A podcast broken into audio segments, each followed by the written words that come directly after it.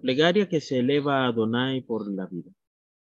Ensalzado y santificado sea su gran nombre en el mundo que él ha creado según su voluntad, que él establezca su reinado durante vuestras vidas y vuestros días, durante las vidas de toda la casa de Israel, rápidamente y en una época cercana, y digamos amén. Sea su gran nombre bendecido para siempre y por toda la eternidad. Bendito y alabado, glorificado, ensalzado y enaltecido, honrado, adorado y loado sea el nombre santo, bendito sea, más allá de todas las bendiciones, himnos, alabanzas y consuelos que son expresados en el mundo y digamos amén.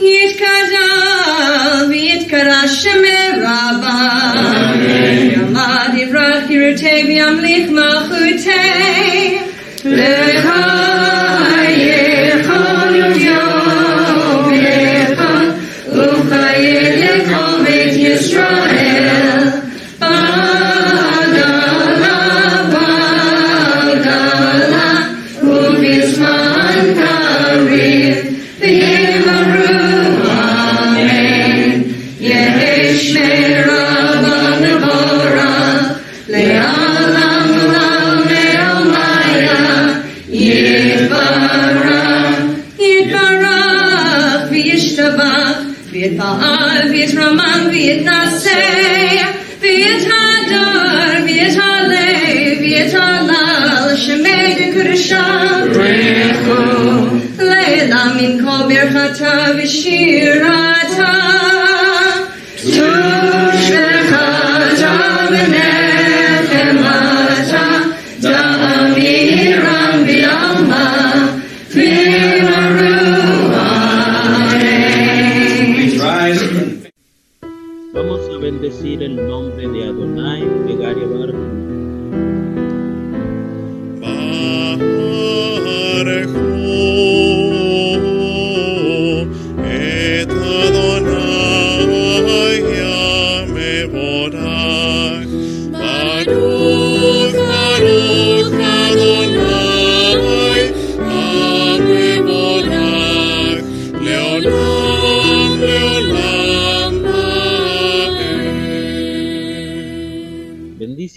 Adonai, quien es bendito, bendito sea Adonai por la eternidad.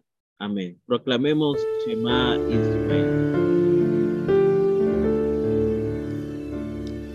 Shema Israel, Adonai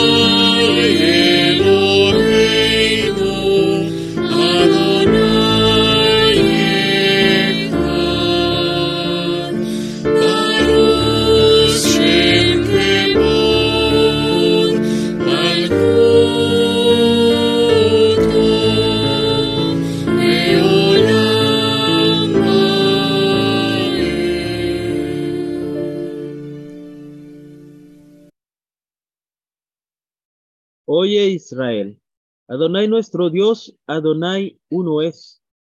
Bendito sea su glorioso reino por siempre jamás. Ama Adonai tu Dios con todo tu corazón, con todo tu ser y con todas tus fuerzas. Las leyes que te prescribo hoy, las grabarás en tu corazón, las explicarás a tus hijos, meditarás en ellas en toda ocasión al amanecer y al anochecer. Átalas por signo sobre tu brazo, ponlas por señal sobre tu frente y escríbelas en las entradas de tu casa y de tus ciudades. Amén.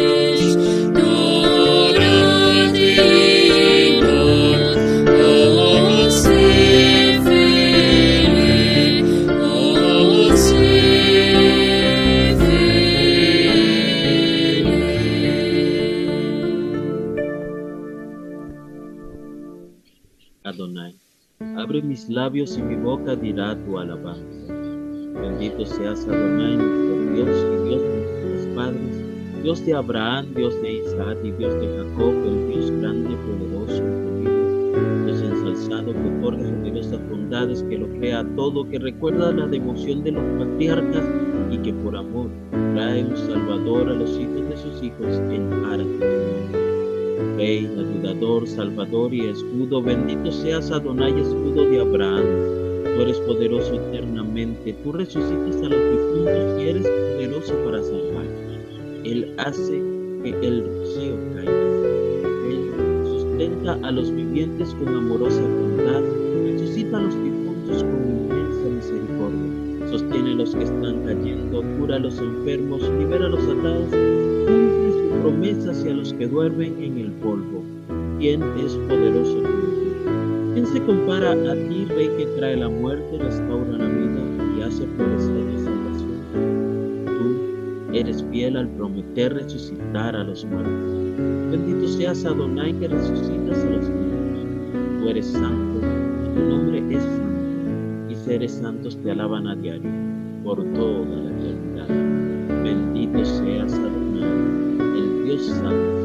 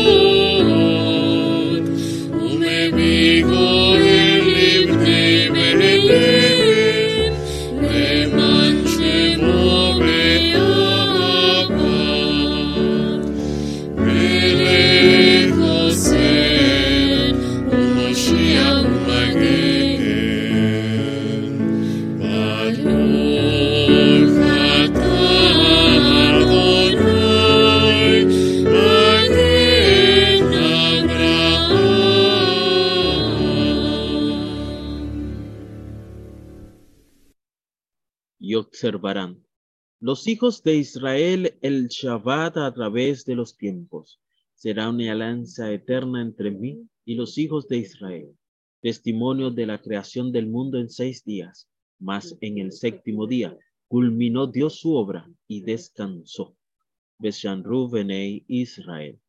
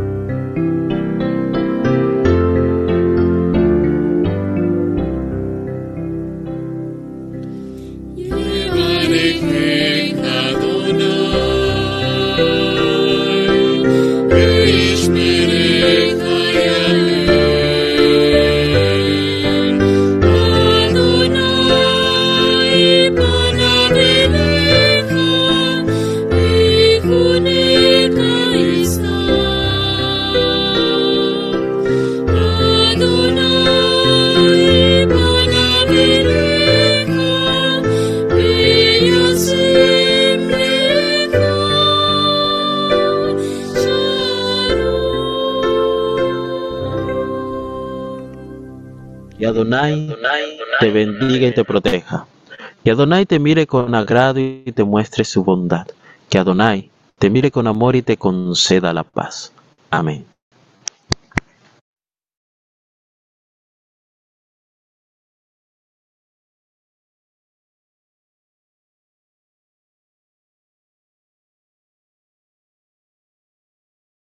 Muy bien, vamos a tener una pequeña tefila y así poder dar inicio a nuestra derasha de esta mano.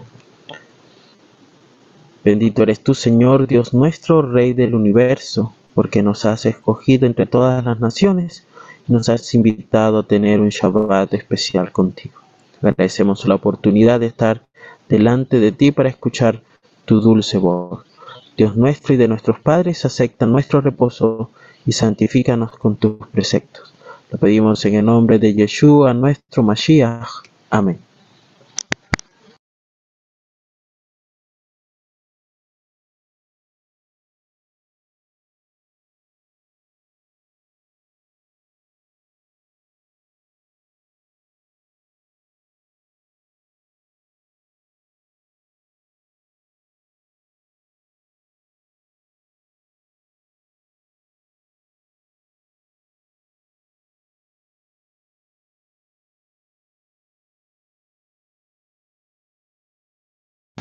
Muy bien. Shabbat Shalom tengamos en este día. Vamos a continuar, ¿verdad? Aquí, este Shabbat, con nuestra porción de esta semana, con correspondiente a la Parashá Bear Bejucotai, que está finalizando el libro ya de Levítico de Vallicrá y que, bueno, como nosotros podemos ver, recordar, es el libro eh, más pequeño de la Torah, más corto en cantidad de cosas, ¿verdad? De información que tiene, pero que es un libro que nos llena de bastante información, de experiencia, ¿verdad? Que tiene que ver allí con nosotros recordamos esa ley de los sacerdotes, ¿verdad? Y vemos cuán interesante y cuántas enseñanzas nos han traído. Allí tenemos entonces en relación a lo que es la parasha viene la Haftarah que tiene que ver algo, una historia interesante. Y la encontramos en el libro de Jeremías, ¿verdad? El profeta Jeremías, capítulo 32, del 6 al 27.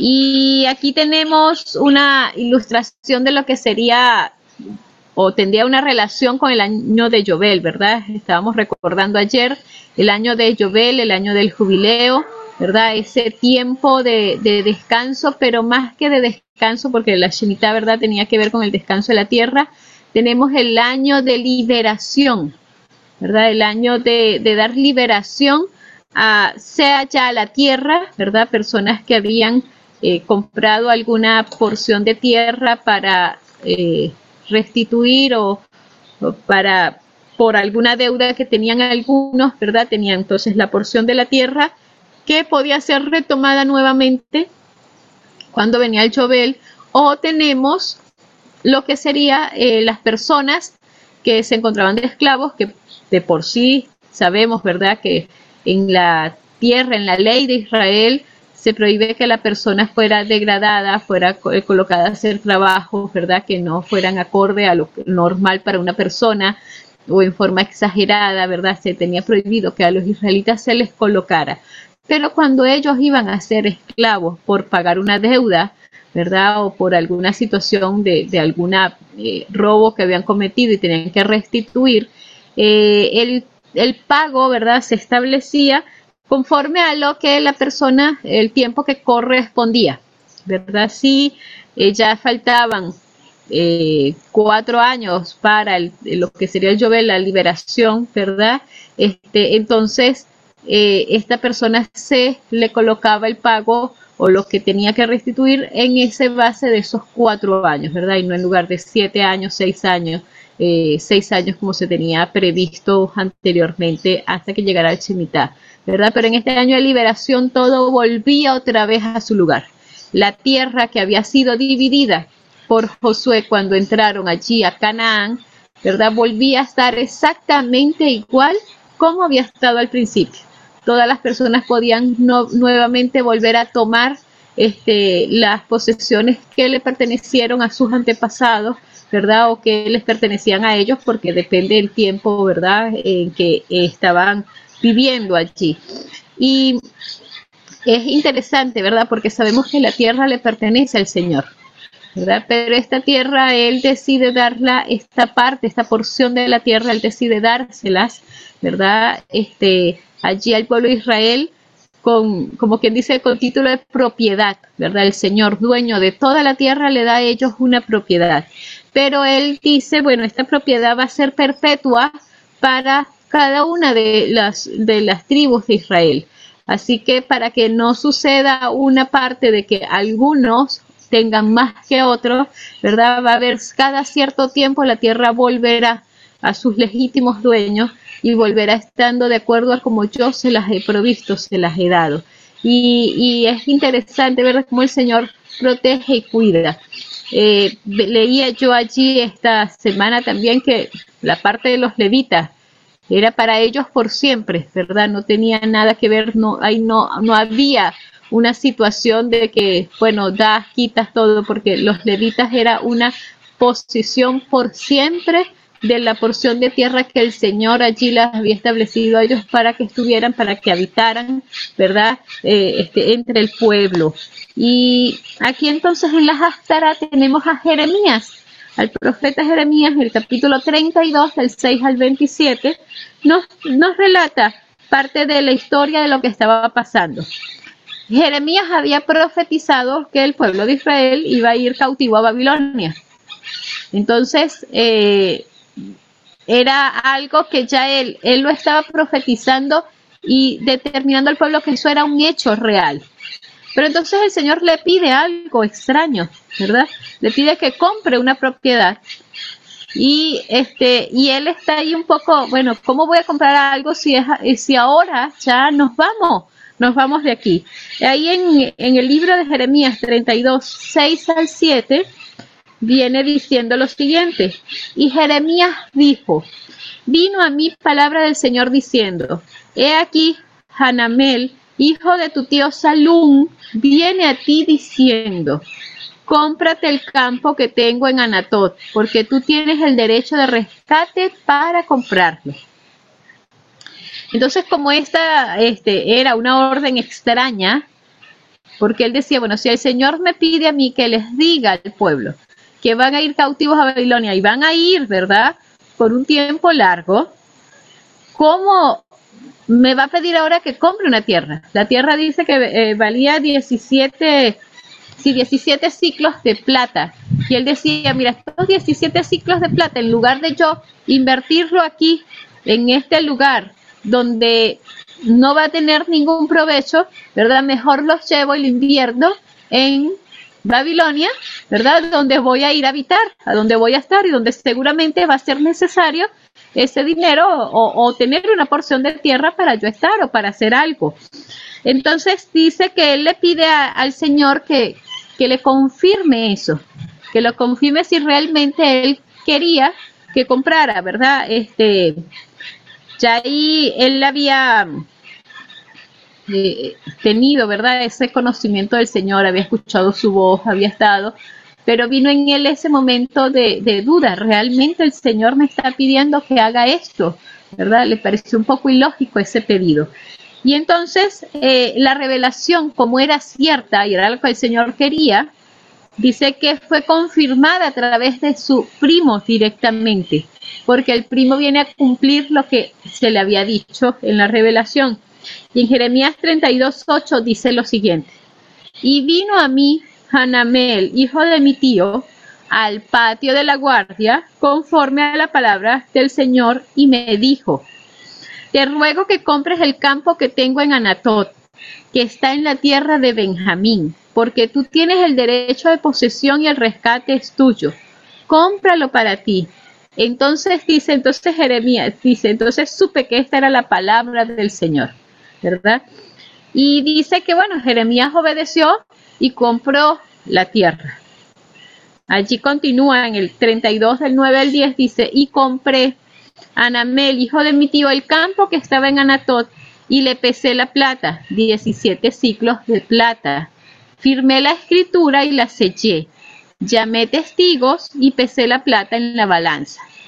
Cuando yo estaba viendo esta parte decía, mira, Jeremías había estado hablando de la deportación a Babilonia.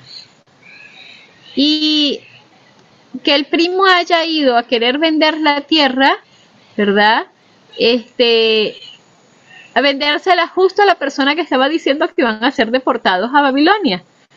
Pero también cuando digo, cuando llama a los testigos, ¿verdad? Jeremías llama testigos y dice, bueno, estoy comprando esta tierra.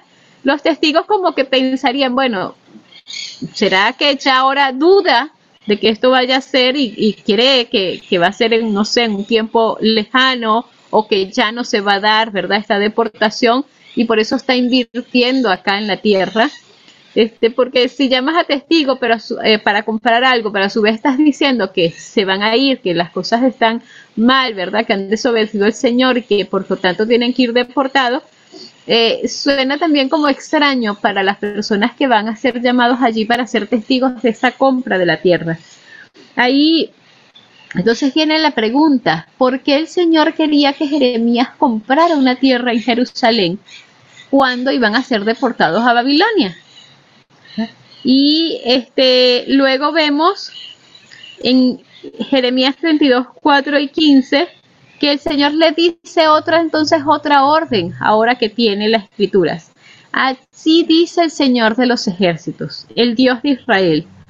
Toma estas escrituras, esta escritura de compra sellada y esta escritura abierta, y ponlas en una vasija de barro para que duren mucho tiempo. Porque así dice el Señor de los ejércitos, el Dios de Israel. De nuevo se comprarán casas, campos y viñas en esta tierra. El mensaje, ¿verdad?, central de todo esto, el Señor quería decirles que había esperanza, que a pesar de que ellos, ¿verdad?, se habían ido, eh, iban a ser deportados a Babilonia por la desobediencia. Recordemos que en la, en la porción de la parasha de, del libro de Vallicra, ¿verdad?, de allí el libro Levítico, al final nos está hablando de las, de las eh, las bendiciones, ¿verdad? Y las maldiciones, las consecuencias de la obediencia y las consecuencias de la desobediencia. Y una de, de las cosas era, ¿verdad? Que, bueno, que si obedecían, iban a recibir la lluvia en su tiempo, todo eso, pero si desobedecían, ¿verdad? Eh, podían tener que irse de la tierra, iba, la tierra ya no iba a producir, ni siquiera las personas, eh, hablaba allí, ¿verdad? Ni siquiera las personas que vinieran a habitar se iban a sentir, de- se iban a salir despavoridas, iban a quedarse aterradas, ¿verdad? Por el lugar. Lo que hemos hablado siempre, la tierra de Canaán, si nosotros vemos hoy en día, no es una tierra que tenga lluvia constante, ¿verdad? No es una tierra que, que de por sí, por sí sola, sea una tierra que pueda tener en abundancia, ¿verdad? Las cosechas. Nosotros hemos entendido que la bendición de la tierra de Canaán era por la presencia de Dios en ese lugar. Mientras Dios estaba allí, mientras Dios estaba con ellos, mientras ellos eran obedientes al Señor, la tierra era próspera, era este, productiva, ¿verdad? Este, a todo lo que sembraba se daban en su tiempo, las lluvias eran en su tiempo, en forma, ¿verdad?, adecuada.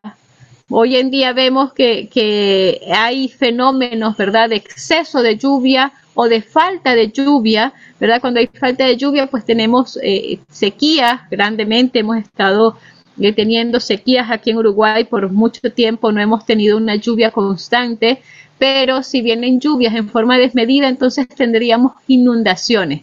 Pero así no pasaba en Canaán, cuando el Señor estaba allí con ellos, cuando ellos tenían allí, eh, como quien dice, la bendición de Dios por la obediencia, entonces las lluvias eran en forma adecuada, las precisas y las necesarias para que ellos pudiesen estar. Eh, leía mm, una de las, las matinales de menores de este año, el, el autor ha ido refiriendo paso a paso como que del Génesis, ¿verdad? Y ha ido así por cada uno de los libros. Y dentro de eso eh, leía, ¿no? Que el pueblo de Israel estaba en el desierto y cuando estaban a punto de entrar a Canaán, ellos vuelven otra vez a rebelarse y a, lamentarse de por qué no estaban en Egipto, que las cosas, que lo que había ya en Egipto. Y entonces dice que el Señor permitió que las serpientes salieran de sus escondites donde se encontraban en ese lugar. Y podía decirse allí, bueno, es algo que es como algo, eh, sería cruel de parte de Dios que hiciera eso. No, el pueblo de Israel había estado usurpando el hábitat de estos animales y el Señor los había escondido, los había eh, resguardado para que no les hiciera daño. Pero al momento en que ellos de, eh, se, se separan de Dios, ¿verdad? Entonces como que esa protección ya no está y los animales salen para que puedan entender todas las bendiciones, en parte, ¿no? Todas las bendiciones que habían tenido allí en el desierto. Cómo el Señor, ¿verdad? Protege, libra, cuida, evita, ¿verdad? Que cosas eh, eh, dañinas eh, sucedan. Pero dice que a diferencia de su generación pasada, estas personas se arrepintieron, ¿verdad? Fueron allí y, y rogaron para que el Señor pudiese perdonarlos por su maldad. Entonces el Señor les mostró cómo podrían ellos ahora librarse de esas serpientes que estaban allí atacándolos. Y aquí entonces vemos que esto pasaba realmente allí en la tierra de Israel. En el momento en que Jeremías está, el pueblo había, se había separado de Dios, se había apartado de Dios, le había dado la espalda al Señor, había desobedecido los mandamientos, no estaban cumpliendo lo que el Señor había establecido, por lo tanto tenían que ahora pasar a vivir las consecuencias de sus errores, las consecuencias de la desobediencia. Y parte de eso era la deportación, tenerse que ir de la tierra allí donde el Señor les había dado. Pero ahí había entonces esa, esa parte que Jeremías tiene que cumplir, que no comprendía al principio, que después entonces entiende.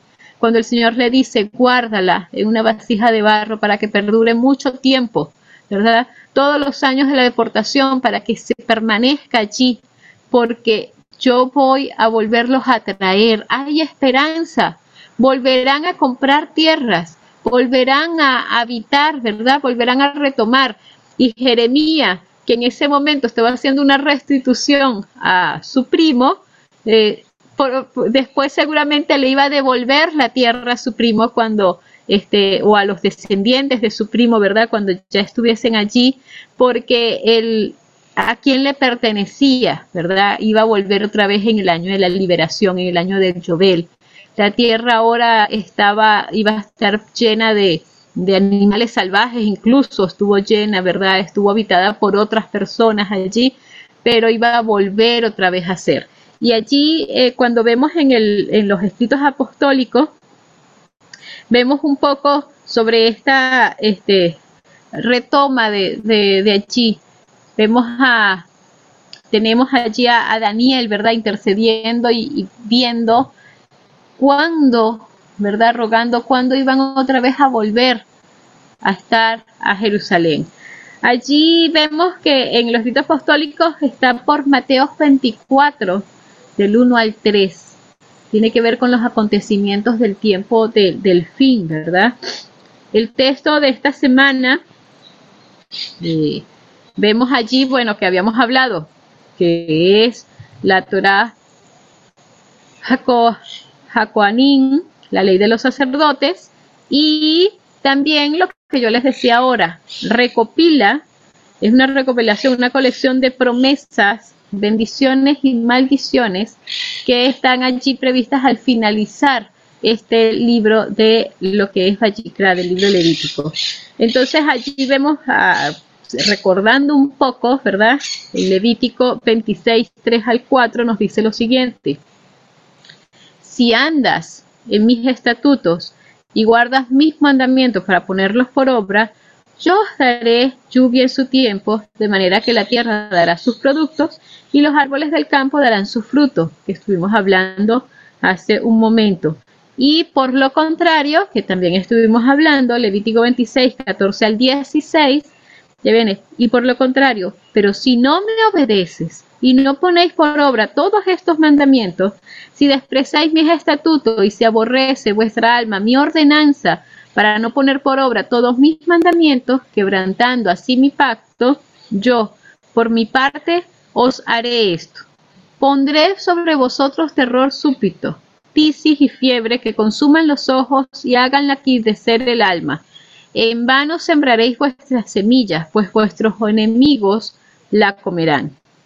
Aquí vemos que, bueno, que estas eh, bendiciones y maldiciones han sido la experiencia de vida del pueblo judío, por lo menos en los últimos cuatro mil años, ¿verdad?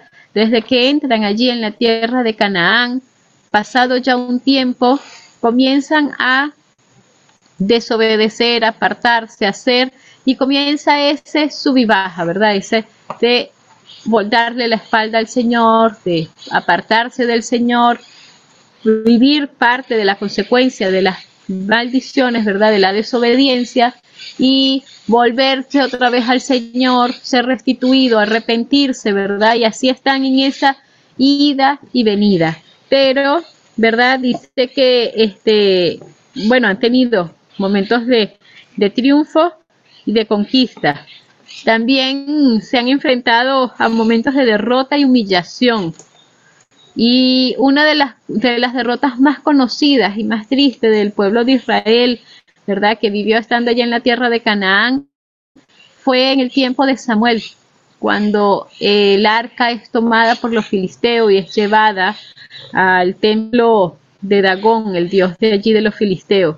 Dice que esa es una de las derrotas y las humillaciones más tristes que padeció el pueblo de Israel, ¿verdad? Perder el arca, perder allí por momento, por tiempo, eh, la presencia de Dios allí en el, en, en el santuario. Y bueno, y más tarde, ¿verdad? La desobediencia del pueblo conduce a la destrucción del templo de Jerusalén por el rey de Babilonia, Nabucodonosor. Y allí vemos que estando durante la deportación, hay algo interesante, ¿verdad? Cuando el pueblo se encuentra lejos, cuando está eh, apartado, cuando está desplazado por, por, en lugares extraños, entonces dice que hace Teshuvah, se vuelve al Señor, se vuelve al Señor, se arrepienten y ahí entonces recordamos la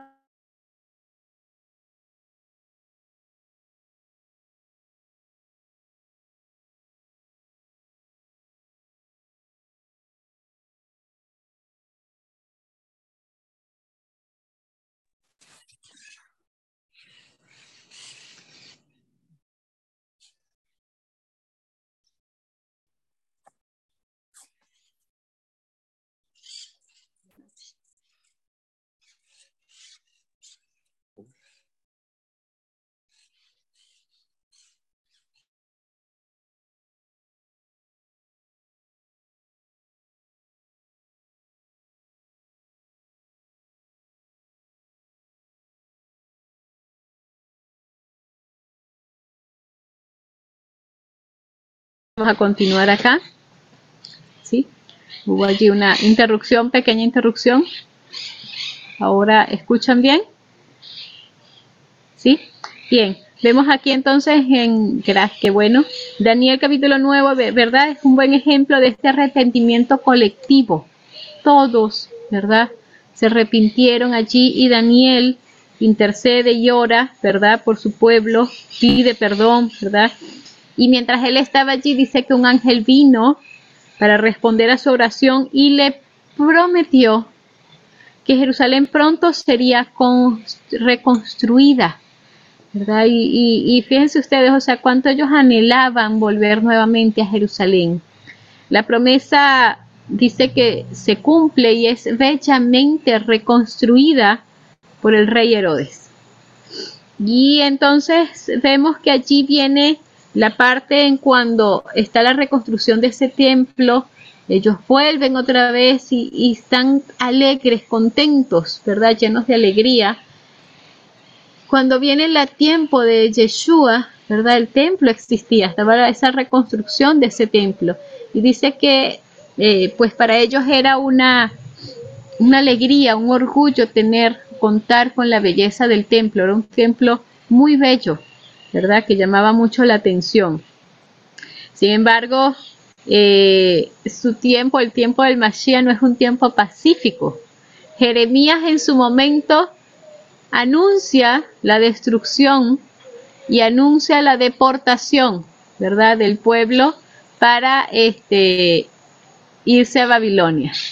Y ahora Yeshua, ¿verdad? En ese momento dice, bueno, este templo será destruido, no quedará, ¿verdad?, piedra sobre piedra de él.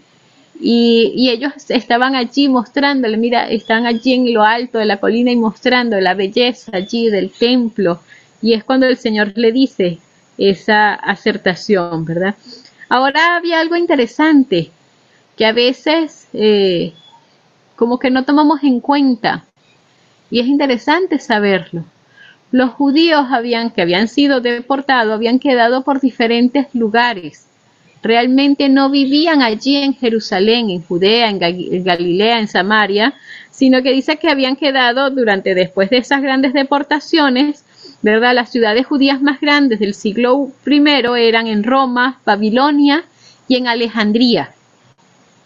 Eh, los judíos que vivían en el territorio de Israel, Judea, Samaria y Galilea eran pobres y los sacerdotes eran corruptos y ricos. Recordemos nosotros que Caifás, el sumo sacerdote, no había sido un sacerdote que era eh, descendiente de Aarón, ¿verdad? No era de esa línea los Cohen había sido puesto por los romanos allí para liderar, para dirigir, para estar allí. Así que eh, era algo bien contrario a lo que nosotros tenemos, lo que tenía que ser el deber ser, de lo que el Señor había establecido desde un principio, ¿verdad? desde los sacerdotes. Entonces, allí, eh, en ese contexto, Yeshua fue bienvenido como un profeta para otros como Mesías, que los liberaría de toda opresión. Entonces estamos recordando, nos encontramos aquí que están judíos, ¿verdad? Eh, pobres y sacerdotes corruptos y ricos en todo lo que habitaban en el lugar para, de Jerusalén para ese momento en que Yeshua viene a la tierra. Pero las comunidades más grandes de judíos no se encontraban allí, se encontraban fuera de Israel. Y eso es en cuenta, conocerlo, saberlo, porque nos ayuda a comprender un poco eh, el hecho de por qué, ¿verdad? El Mashiach tuvo que morir en manos de ellos, los sacerdotes y los, eh, sí, los sacerdotes que se encontraban en ese tiempo no eran, ¿verdad?, los verdaderos sacerdotes que el Señor había establecido como línea estable allí desde un principio.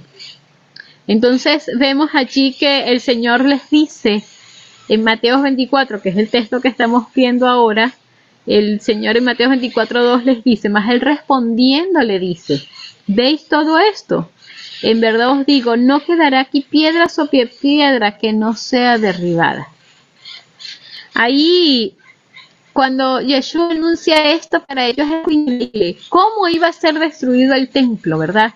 Tanta belleza, tanta hermosura, ¿cómo iba a ser destruido? Pero recordaron que se hablaba de una destrucción del templo al final de los tiempos.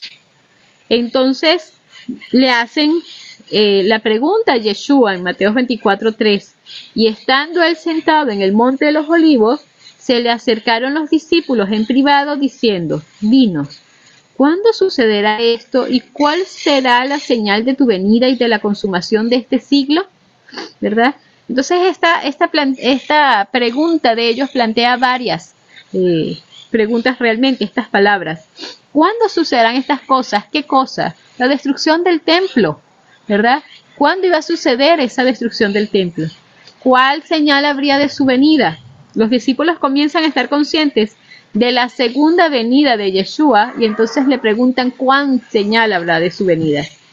Y su- por supuesto, como el- la destrucción del templo significaba para ellos el fin de los tiempos, le dicen cuándo será el fin de los tiempos. Yeshua les responde con precisión todas estas interrogantes. Les responde, ¿verdad? Y, y vemos ampliamente allí, les habla de la destrucción del templo, les habla este, que estén preparados para que salgan, ¿verdad? Antes de que estas cosas acontezcan, que no se queden por allí, que no regresen a buscar al otro, todas estas cosas que van basadas realmente en la destrucción del templo, lo que el Señor está hablando allí. Y después les habla un poco acerca de, le da la parte del final de los tiempos, ¿verdad? Este, el oscurecimiento del sol, la caída de las estrellas, eh, por allí les habla de, de las pestes, ¿verdad? De todas las cosas que van a ocurrir, las calamidades, las guerras y todo que deben de suceder para el final de los tiempos, que son dos acontecimientos diferentes. Les habla de uno de la destrucción del templo de Jerusalén, ¿verdad? Y, y que salgan de allí antes de que esto ocurra, y les habla de cuándo va a ser el final de los tiempos, porque allí los discípulos estaban comprendiendo, ¿verdad? Bueno, este, este, este suceso tiene que ver antes del final de los tiempos. Y si Yeshua lo está diciendo es porque entonces puede ser así. Ahora yo pensaba, ¿verdad? Eh, ¿Desde cuándo fue destruido el templo? Y ahí entonces hablaba dentro del tema de que ahí desde 1948 el Estado de Israel vuelve otra vez a ser, ¿verdad? Vuelve a pertenecer. Pero han pasado ya una cantidad de años y aún el templo no ha podido ser nuevamente construido, reconstruido. Allí el último capítulo del libro de Levítico anunciaba esta maldición a Israel unos 1500 años antes. Fíjense ustedes, cuando Yeshua está allí, ya está a punto de suceder este acontecimiento. Pero, ¿verdad? El libro Levítico ya lo anunciaba. Dice unos 1500 años antes, Levítico 26, 31 al 32 dice lo siguiente. También dejaré en ruina vuestras ciudades, desolaré vuestros santuarios y no oleré vuestros suaves aromas. Asolaré la tierra de tal modo que vuestros enemigos que se establezcan en ella queden pasmados. Entonces vemos allí que eh, el templo de, de Jerusalén no ha podido ser reconstruido. Han pasado, ¿verdad?, una cantidad de años y eso no ha podido ser otra vez desde que fue destruido, ¿verdad? En ese momento de lo que el Señor Yeshua había profetizado. Sin embargo, a pesar de todas estas destrucciones, a pesar de toda esta catástrofe, Israel sigue existiendo hoy en día. Sigue existiendo como pueblo, ¿verdad? Lo que significa que el Señor es fiel a sus promesas. Recordamos allá, el Señor le dice a Jeremías, escribe, ¿verdad? Escribe en un papel, guárdalo en vasija de barro, séllalo allí, tenlo allí, porque van a volver a estar, a habitar y a comprar, ¿verdad? Las propiedades. El pueblo de Israel hoy en día todavía existe, todavía confía en la promesa que el Señor les ha dado y les ha hecho, ¿verdad? Y volverán a habitar en la tierra, volverán a tener, ¿verdad? La heredad que el Señor les ha dado, porque el Señor así lo ha prometido, no se ha olvidado de su pueblo. Allí eh, el rabino Shaul, ¿verdad? Que, que conocía la profecía de Yeshua, afirmó que Dios no está rechazando a su pueblo, y hace esta afirmación en Romanos 11.2. Dios no ha desechado a su pueblo, al cual conoció con anterioridad. ¿O no sabéis lo que dice la escritura en el pasaje sobre Elías, cómo suplica Dios contra Israel? Y más adelante, en ese mismo capítulo, el rabino Shaul explica el porqué de esas palabras, ¿verdad? Y dice, Romanos 11, 28, 29, en cuanto al Evangelio, son enemigos por causa de vosotros, pero en cuanto a la elección de Dios, son amados por causa de los padres, porque los dones y el llamamiento de Dios son irrevocables. Ahí vemos eso, lo que Dios ha dicho, lo que Dios ha prometido, los dones, como dice allí, el llamamiento de Dios, el llamamiento del pueblo de Israel como su pueblo, son irrevocables, no dejan de ser. Ahí él lo dice, ¿verdad? A pesar de que el pueblo de Israel ha pasado durante muchas eh, situaciones lamentables, sigue siendo el pueblo de Dios, sigue estando allí, sigue buscando. Dice que cuando ha, pasado todo esto, el pueblo de Israel hoy en día, ¿verdad? Después de todas estas destrucciones, eh, durante estos últimos, dice, 18 siglos, ellos reformaron sus prácticas centrando su vida en la Torá y en la Biblia. Y han tenido persecuciones de, de parte, y han tenido, ¿verdad?, la dominación por parte de los cristianos y de los musulmanes.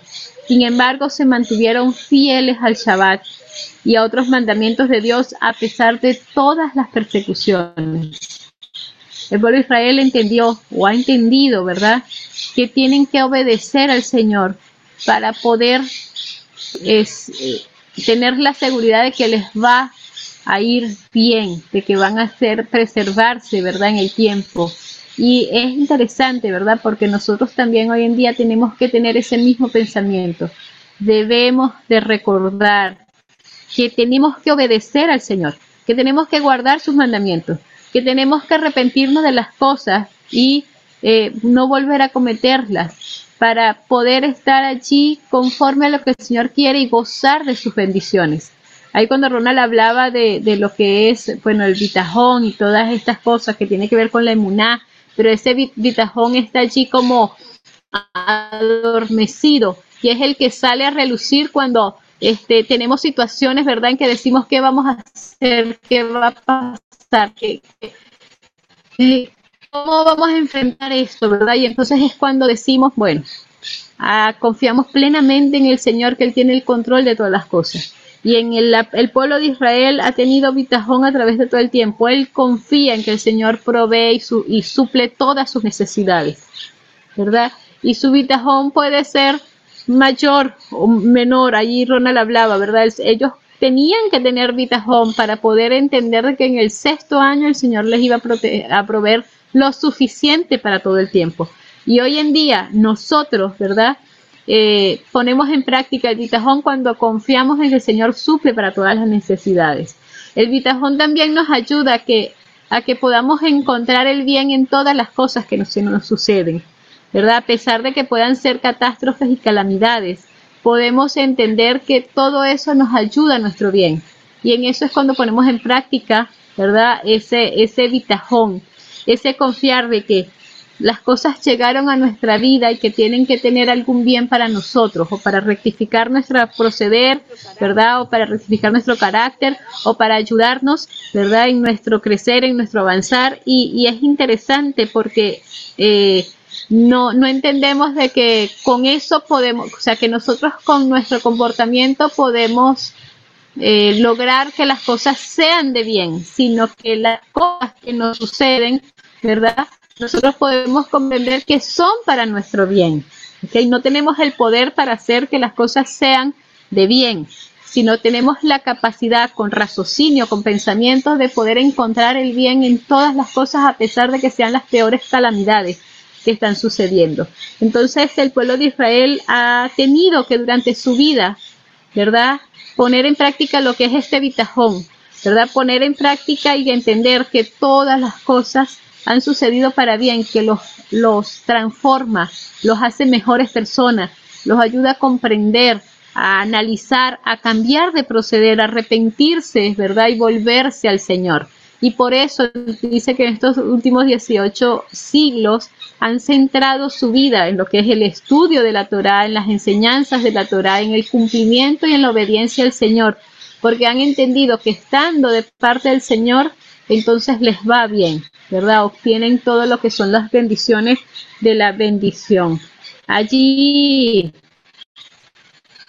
eh, ahí termino con una historia, ¿verdad? Bastante interesante y cada uno, ¿verdad? Podemos tener, aquí dice, el momento de nuestra huida, ¿verdad? ¿Cuándo puede ser el momento de nuestra huida?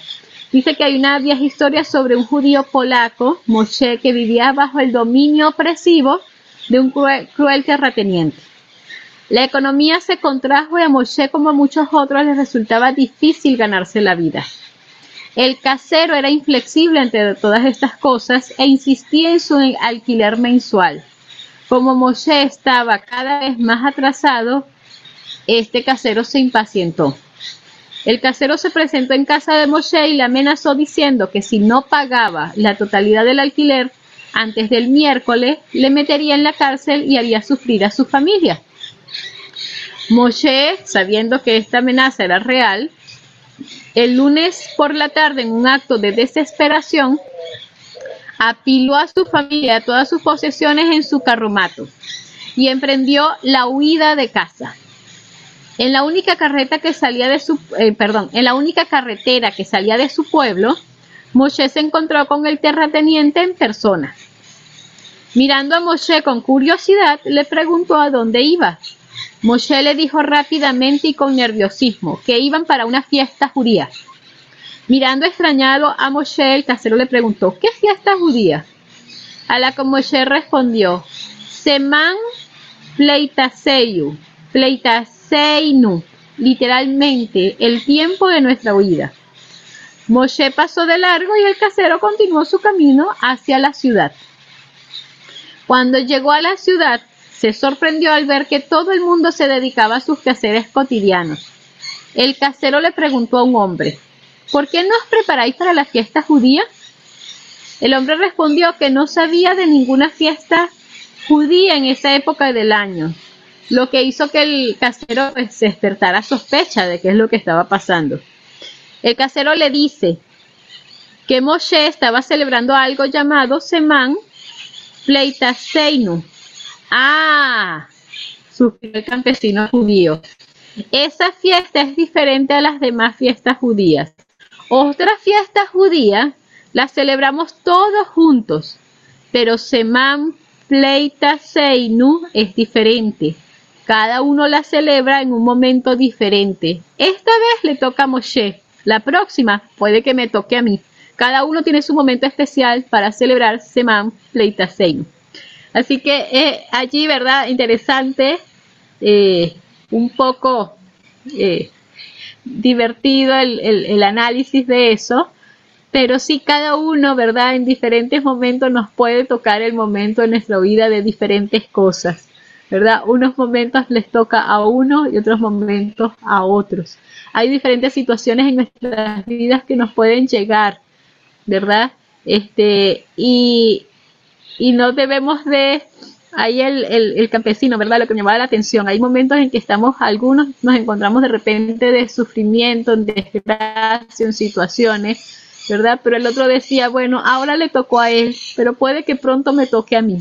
Por eso tenemos que tener, ¿verdad? Esa compasión, esa comprensión, esa cercanía, porque todos estamos en la posición de algún momento tener que vivir situaciones, ¿verdad? En la vida y también situaciones de acercarnos a Hashem, de hacer Teshuvah, ¿verdad? En diferentes momentos cada uno, ¿verdad? Tendremos que tener nuestra celebración privada, que no es una celebración en conjunto, como hablábamos esta mañana. Hay una adoración de forma personal y otra adoración que es en forma grupal, ¿verdad? Cada uno tenemos que llegar a ese momento. A cada uno nos toca en diferentes circunstancias, en diferentes lugares. Hoy le toca a uno, mañana nos puede tocar a nosotros, pero todos estamos llamados, ¿verdad?, a tener ese momento, como quien dice, ese momento de nuestra vida, pero ese momento de nuestra vida hacia Hashem, ¿verdad? Para encontrarnos allí con Hashem, que Hashem nos bendiga, que nos ayude, vamos a tener una bendecida tarde y feliz de Shabbat.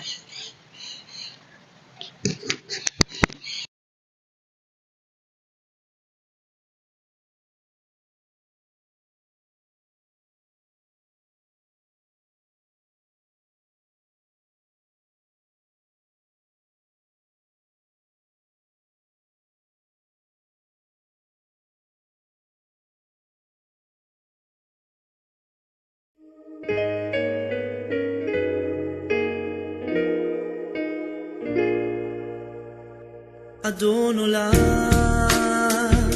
אשר מלך בטרם הכל יציר נברא להן נשא וחפשו כל עשי מלך, עשי מלך שמו נקרא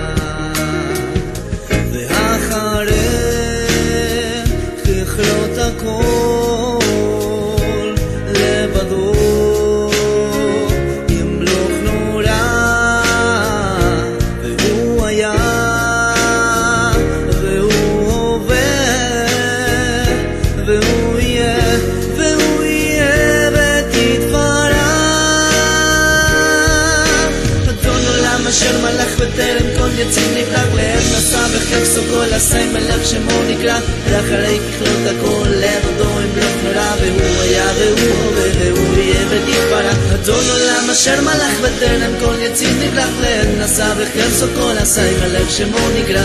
ואחרי ככלות הכל לבדו ימלוך נורא והוא היה והוא הווה ותתפרע והוא היה והוא הווה ותתפרע והוא היה והוא הווה ותתפרע פרה והוא אחד והם שני לעם שלו. ולאחבירה ולי ראשית ולי תכלית ולא העוז ולא העוז והמזרח.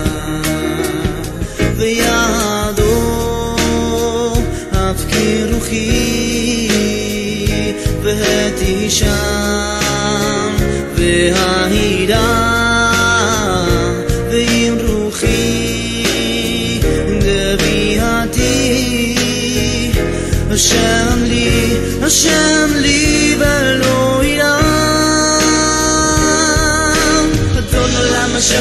בטרם כל יציב נפלג לעת נשא בחפשו כל עשי מלך שמו נקרא. ואחרי ככלות הכל לבדו ימלוך נורא והוא היה והוא הווה והוא יהיה ותתפרע. אדון עולם אשר מלך בטרם כל יציב נפלג לעת נשא בחפשו כל עשי מלך שמו נקרא. ואחרי ככלות הכל לבדו ימלוך נורא והוא היה והוא הווה ותתפרע והוא היה והוא הווה ותתפרע petite parade, voy a beber,